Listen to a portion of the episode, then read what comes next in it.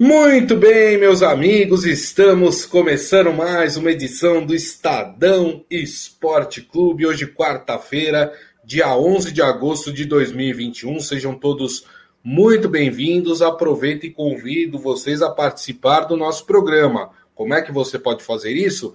Através dos canais digitais do Estadão, minha gente. É, além do nosso Facebook, né? facebook.com barra Estadão Esporte, você também pode nos assistir pelo YouTube, é, no canal da TV Estadão. É só ir lá no campo de busca, colocar TV Estadão, a gente já vai aparecer lá para você, você também pode comentar por lá. E quem prefere o Twitter, ah, estamos no Twitter também, minha gente. É só entrar lá no Twitter do Estadão que a transmissão também está sendo feita por lá e claro, também pelo Twitter você pode comentar aqui sobre todos os assuntos que serão tratados aqui no programa. E a gente vai falar muito hoje de Libertadores, porque afinal de contas tivemos um empate entre Palmeiras e São Paulo, São Paulo e Palmeiras no Morumbi, um a um, e agora tudo fica para o jogo da, para o jogo da volta que acontece na semana que vem.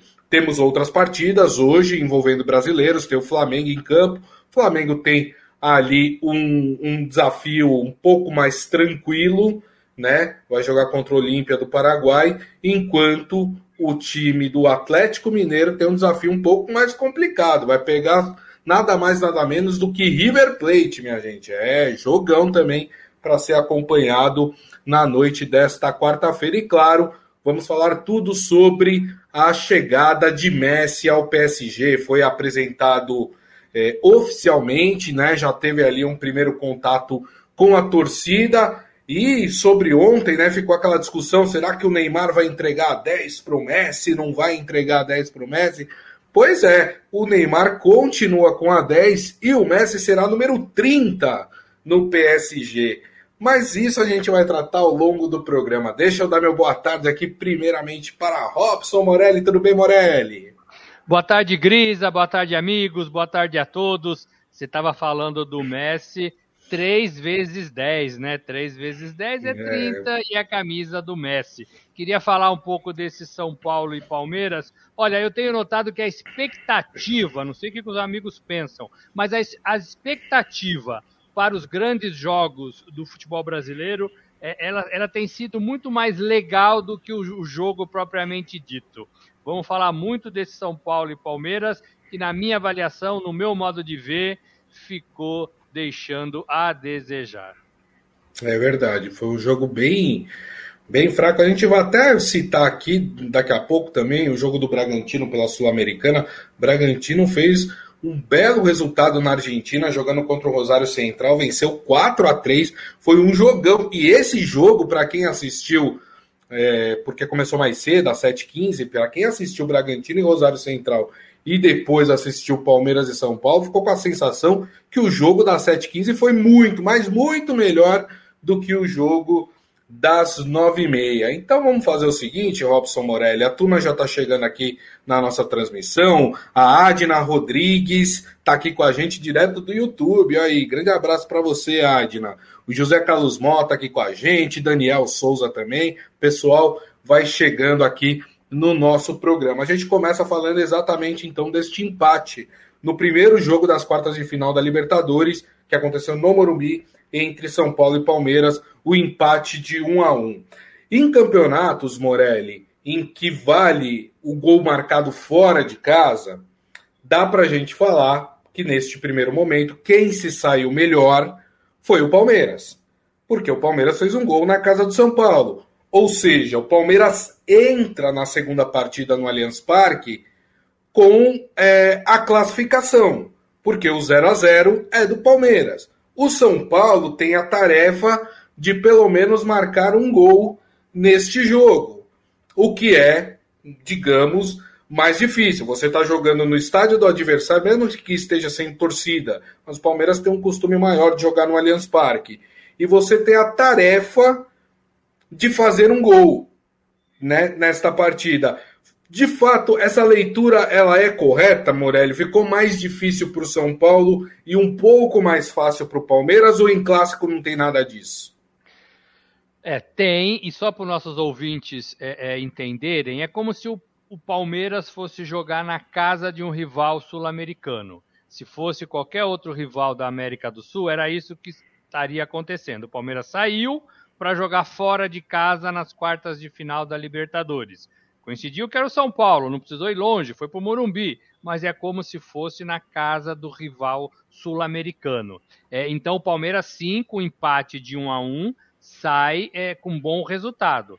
Traz a partida para sua casa, que também não é longe do Morumbi, né? Mas traz a partida para sua casa e joga pelo primeiro resultado, que é o de 0 a 0. Palmeiras entra na segunda partida classificado e aí obriga o São Paulo a fazer alguma coisa a mais para tirar esse 0 a 0 do placar, senão ele é eliminado, senão o Palmeiras é classificado. Então, claro que tem sim uma vantagem, claro que dá para fazer essa análise que você fez. Agora, é uma vantagem pequena, né? 0 a 0 é uma vantagem pequena. 1 a 0 para o São Paulo dá São Paulo. 1 a 1 leva a decisão para os pênaltis. Qualquer empate acima de 1 a 1 é do São Paulo, mas as duas equipes não produziram muito para fazer tantos gols como o Bragantino é, fez na partida é, é, mais cedo. Uhum.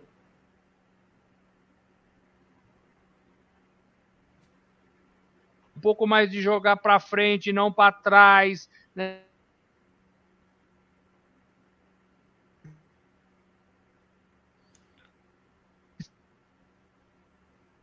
Eu acho que a transmissão do Robson Morelli está travando. De, é, deixa eu só. Você tá aqui? É, pra, pra gente tá travando aqui, viu, Morelli? Agora, agora parece que normalizou. Vamos voltar um pouco. Instabilidades? É, instabilidades. É, é. Vamos... É, volta um pouquinho no seu comentário do que você estava falando, Morelli. Exatamente isso. Que os times entram em campo para essas grandes partidas pensando em se poupar, pensando em deixar para resolver na segunda partida, na segunda apresentação, quando importantes. Parece que foi assim São Paulo e Palmeiras, sempre deixando para o último momento. É, eu...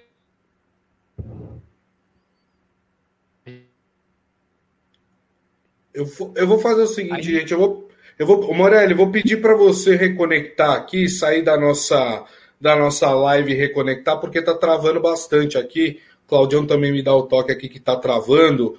Então vamos é. fazer o seguinte, é, vamos fazer, vamos sair da live, eu vou tocando aqui, você entra de novo e a gente continua. Beleza? Eu vou fazer isso rapidinho.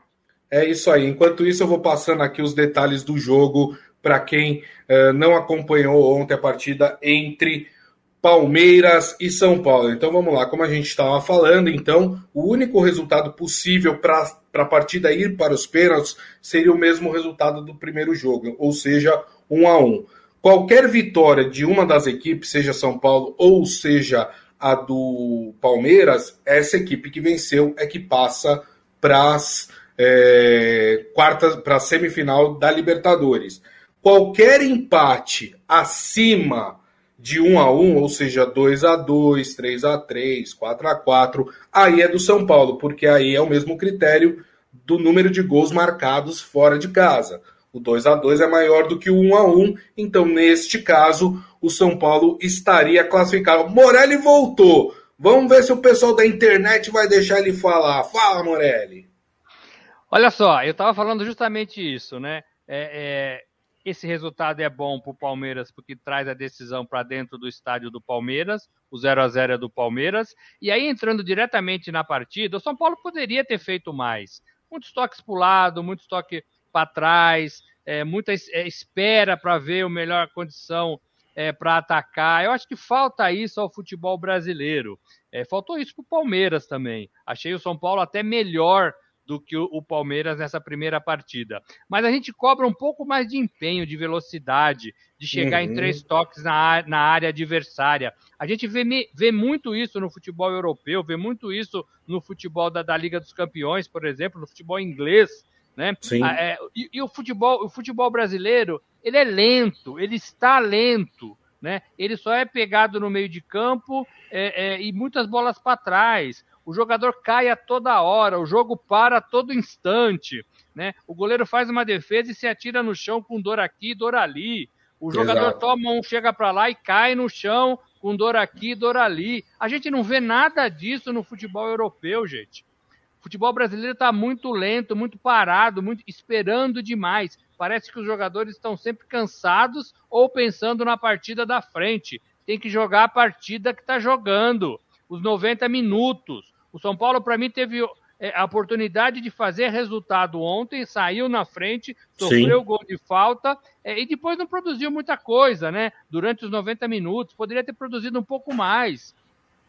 Os dois times ficaram aí trabalhando a semana, né? Tiveram compromissos no Campeonato Brasileiro, um ganhou, o outro perdeu, mas você vê que assim, a, a intensidade do jogo, você vê que é do meio de campo atrás. Sim. Do meio de campo para o lado. Né? Você não vê em direção ao gol, nem chutes a gente tem, né? Pro gol. É, então, assim, eu acho que falta isso nas grandes partidas. E quando você uhum. tem times é, menos compromissados com esse próximo jogo, que é o que a gente viu com o Bragantino lá na Argentina, você vê sete gols. Sete é. gols. Né? É isso que o torcedor quer ver. Ganhar, perder é do jogo, mas você não pode ter medo de jogar. Né? Por isso que a gente é, ressaltava aquele Santos do, do São Paulo que jogava para cima, jogava para frente, buscava o gol a todo, a todo custo. Podia, sabia, to, podia tomar três, mas fazia quatro, né, Morelli? sabia usar a qualidade dos seus jogadores. É. E a gente não vê isso, é tudo muito amarrado hoje. Gostei um pouco do Dudu, sobretudo ali no primeiro tempo, fez algumas Sim. boas partidas, está recuperando o seu bom futebol do lado do Palmeiras, senti falta do Scarpa no meio de campo, acho que com ele o time flui um pouquinho melhor. É, é, e, e, o São Paulo, né, ainda não tem uma pegada, pegada, né? É, é, faltou um pouco de, de ânimo aí, de disposição, de vontade de querer decidir na sua casa. É, eu sei que a torcida faz uma falta danada, porque quando você está com o seu estádio lotado, todo mundo empurrando, gritando, você fica com mais coragem, você ataca mais, você corre Sim. mais, né? anima mais. Eu sei de tudo isso, faz um ano e meio que a gente está sem público nos estádios. Mas era um jogo para o São Paulo fazer um resultado um pouquinho melhor e agora o Palmeiras tem do seu lado a vantagem do 0 a 0 Grisa. É. O Ivan Jorge Cury até perguntou se citou o Scarpa aí, ele fala, Grise Morelli, esse jogo não era para o Scarpa sair jogando? Para mim era, até pelas partidas anteriores. O Scarpa melhorou demais, é o mais criativo do time, tanto ali pelo meio quanto pelas laterais. Né? Chuta para gol. Eu lembro daquele jogo do CRB que o, que o Palmeiras perdeu a classificação na Copa do Brasil. O Scarpa acho que tentou chute a gol umas 30 vezes. É. O futebol precisa disso. Agora, tem que ver como é que ele estava, tem que ver se tinha algum problema, tem que ver se ele tinha alguma condição que não permitisse dele sair jogando, mas para mim tinha que ser titular sim. É, o seu Hélio Morelli aqui falando com a gente, uh, falando São Paulo e Palmeiras morno, um com medo do outro, só toque para lá e para cá. E aí ele fala, o pessoal tem medo de chutar no gol, tem medo de errar e perder a vaga no time né? E, e, é engraçado, é até bom que o seu Hélio é, citou esse assunto, porque eu e o Morelli a gente estava conversando aqui antes de começar o programa, que em campeonatos onde você tem esse regulamento do gol fora de casa, não tem jeito, principalmente a, a equipe que joga em casa, ela precisa tentar o gol de todas as formas.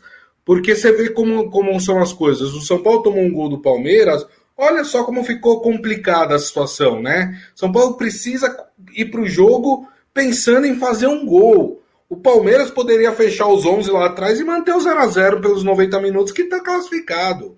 Então, olha só como complica a história do time que joga em casa pensando em, em não tomar gols em um campeonato em que você tem essa, esse, esse artifício, né, Morelli, do gol fora de casa.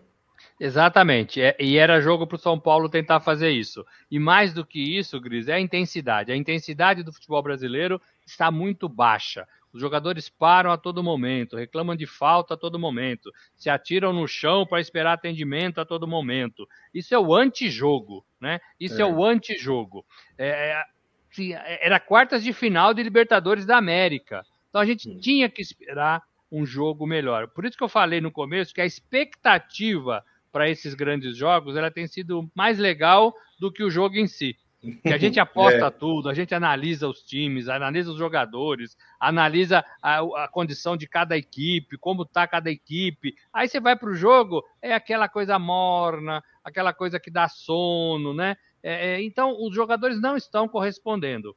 É, ano difícil, mas já passou também, todo mundo muito treinado, né? Daniel Alves chegou da seleção olímpica e já jogou. Então, assim, é. tá todo mundo em condições, não tem mais desculpinha, né? Não tem mais desculpinha. Já teve semanas de preparação, já teve descanso. E estamos falando de Libertadores da América, gente. Tinha que ter mais intensidade essa partida. A gente tinha que ter o primeiro tempo com cinco, seis chances de cada lado e o segundo tempo da mesma forma. E a gente não viu isso.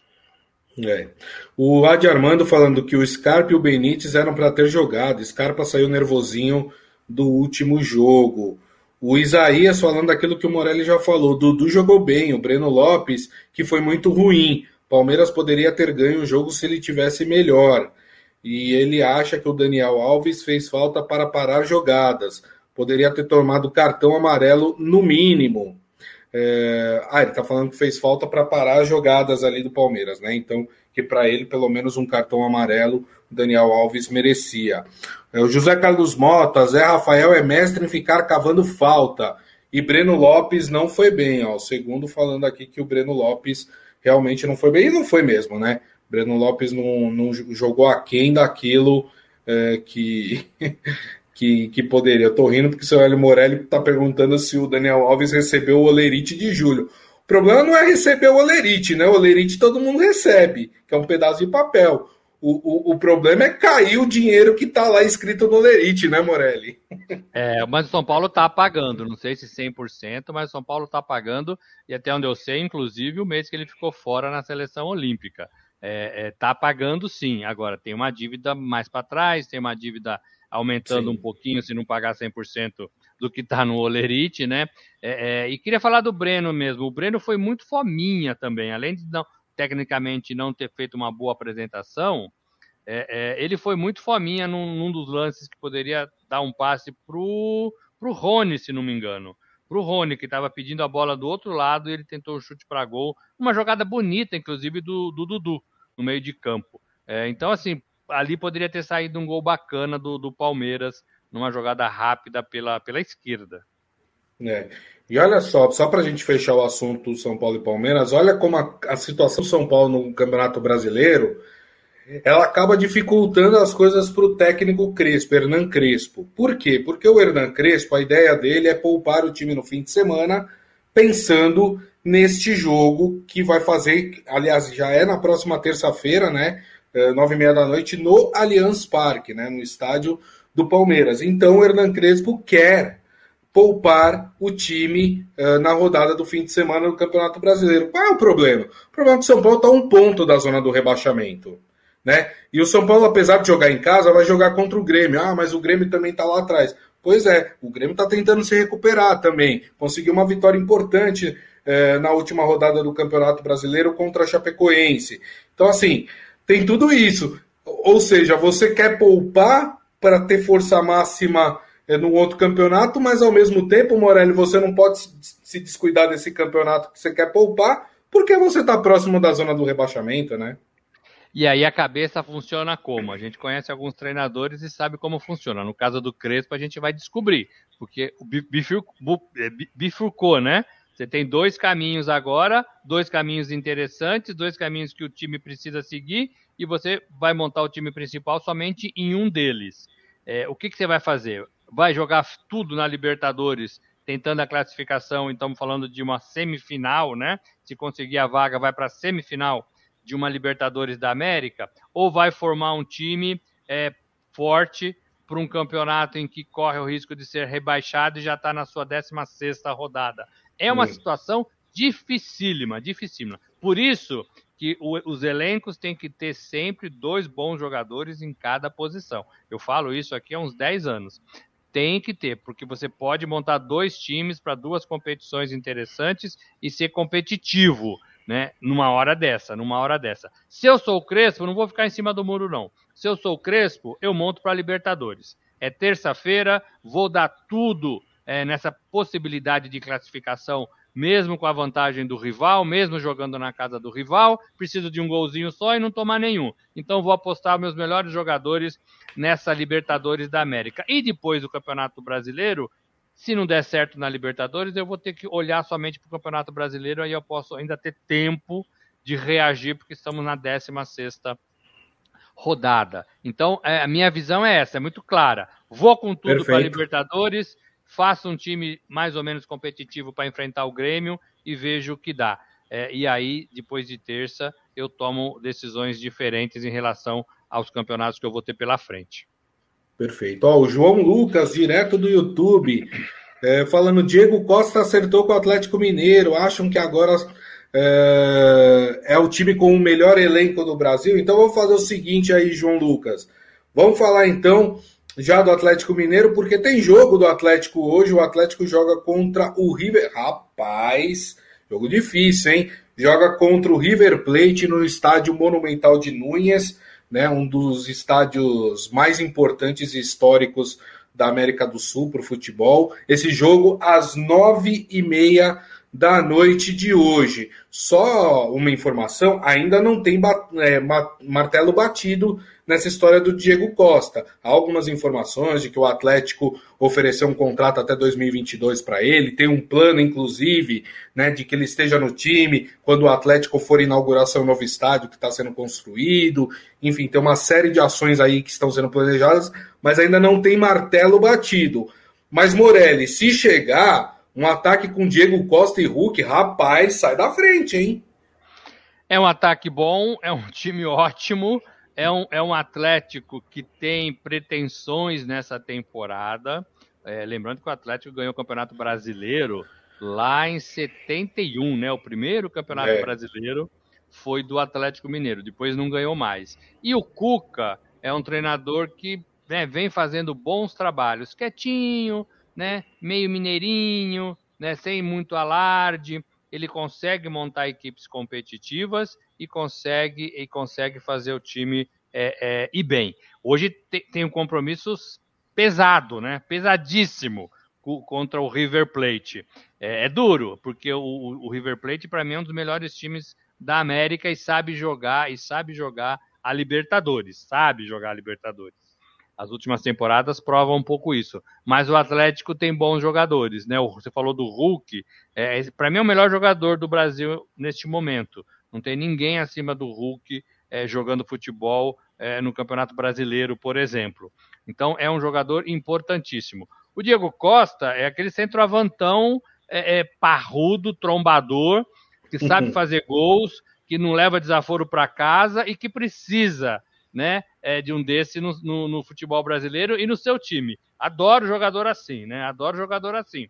É pau para toda obra, não tem medo de nada e vai e vai para disputa mesmo. Então, assim, se der certo, e é, e é uma proposta do Atlético de formar mesmo um time competitivo é, para chegar lá no novo estádio, para ter campeonatos, para ficar entre os primeiros, para ganhar o holofote, então tá fazendo a mesma coisa. O único senão para tudo isso, Grisa, é você não fazer o que aconteceu com o seu colega Cruzeiro, né? De Minas é. Gerais também. Você vai comprando, vai gastando, vai fazendo dívida, vai pegando dinheiro no mercado, vai tendo juros altíssimos e depois, ó, a, a fatura chega, estoura. E aí você cai, você não paga, você, você, você é processado exatamente o script, o enredo deste Cruzeiro. Então o Atlético Mineiro não pode fazer a mesma coisa que seu colega aí é, de cidade, né? É. Tem que fazer tudo ali, tentar andar conforme as próprias pernas permitem, né? É, o futebol Exato. tem muito disso. Você vai gastando, vai gastando, vai gastando, e depois o outro presidente que chega que tem que pagar a conta. Né? Não dá. Não dá para ser assim.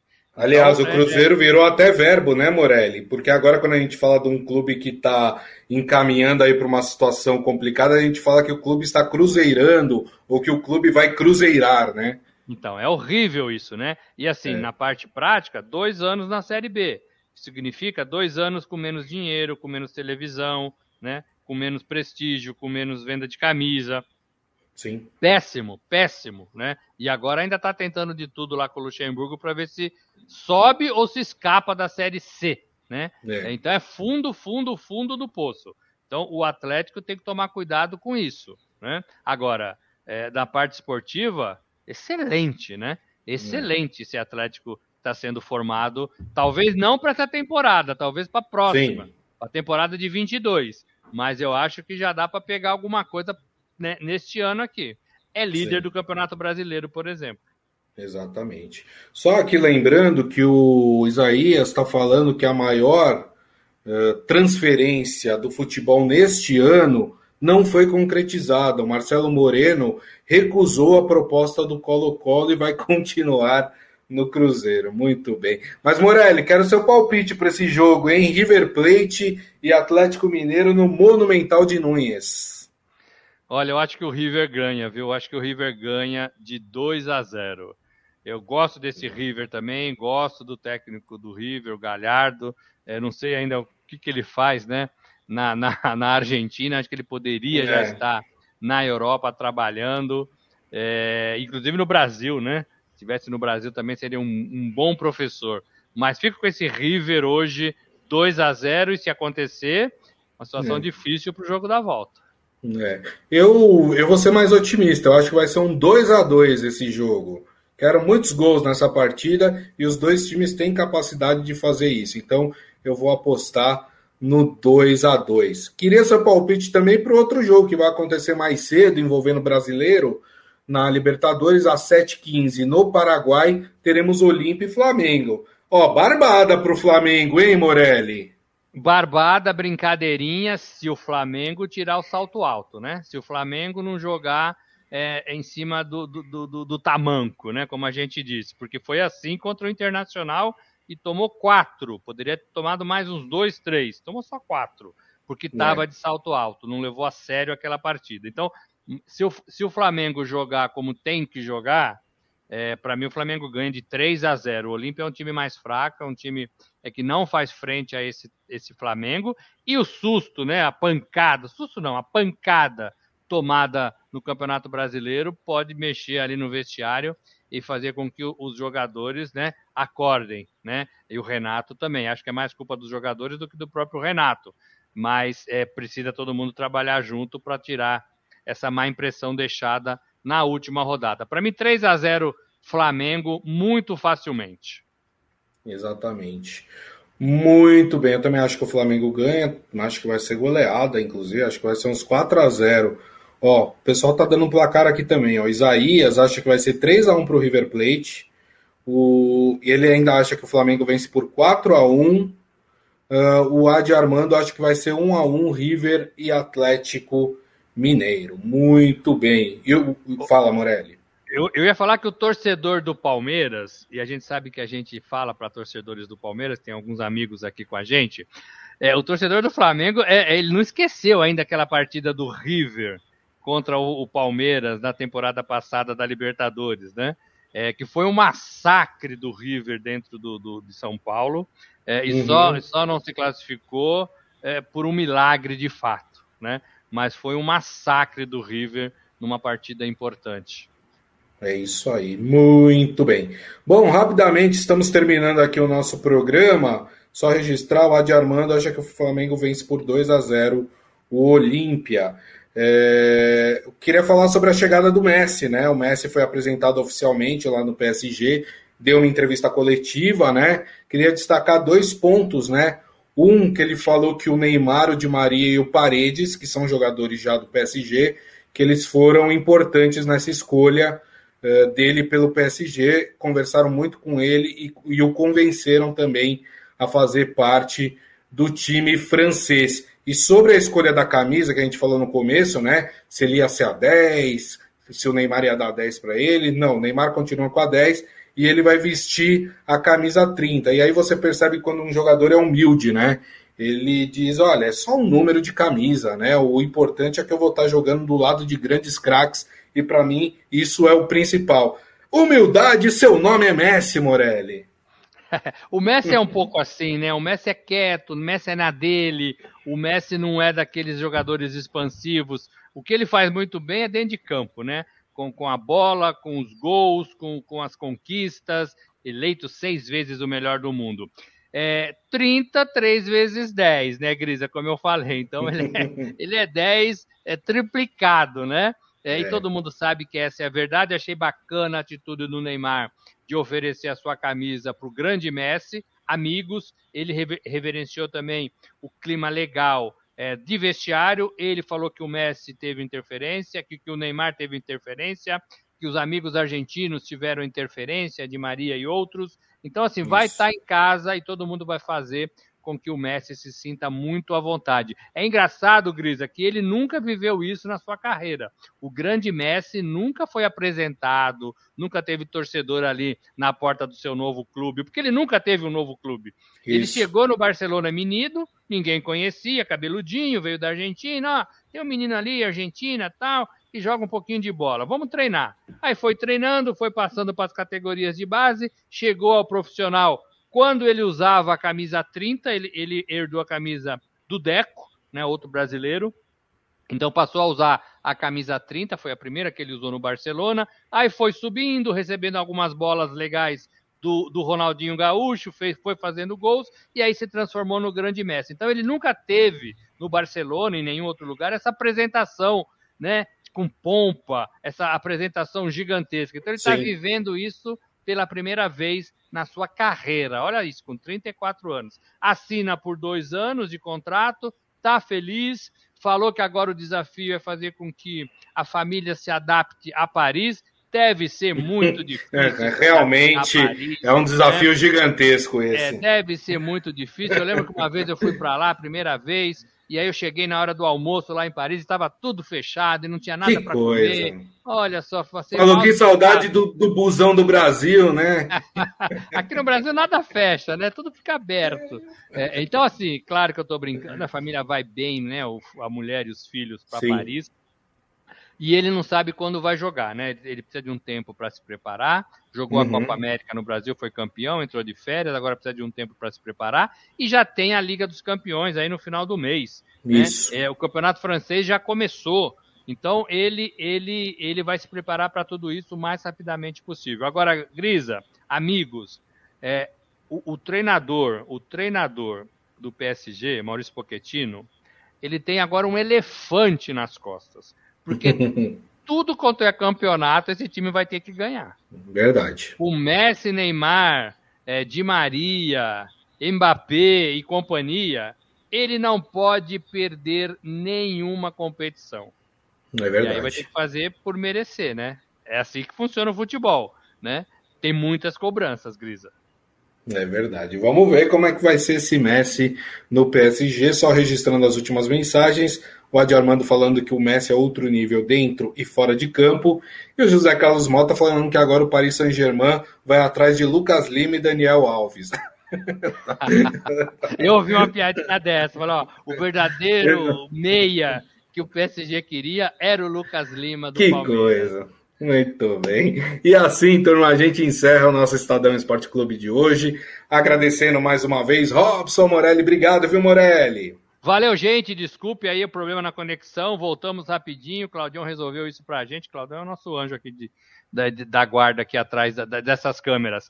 E lembrando que estamos, estamos no YouTube, hein, gente? Fica com a gente no YouTube também. Valeu! É isso. É isso aí. Agradecendo a todos vocês que estiveram conosco. Muito obrigado mais uma vez aqui pela companhia, pelas mensagens. Lembrando então que amanhã, uma da tarde, estaremos de volta em todas as mídias digitais do Estadão. Estaremos no Facebook, facebook.com barra Estadão Esporte, no YouTube da TV Estadão, só colocar lá na busca TV Estadão que você já vai ter acesso ao programa e também no Twitter, no Twitter do Estadão, arroba Estadão, estamos lá amanhã, uma da tarde, em todos esses canais. E daqui a pouco, nosso podcast que será publicado e que você pode ouvir ou baixar no agregador de podcast da sua preferência. Combinado, turma? Então é isso. Desejo a todos uma ótima quarta-feira. Até amanhã.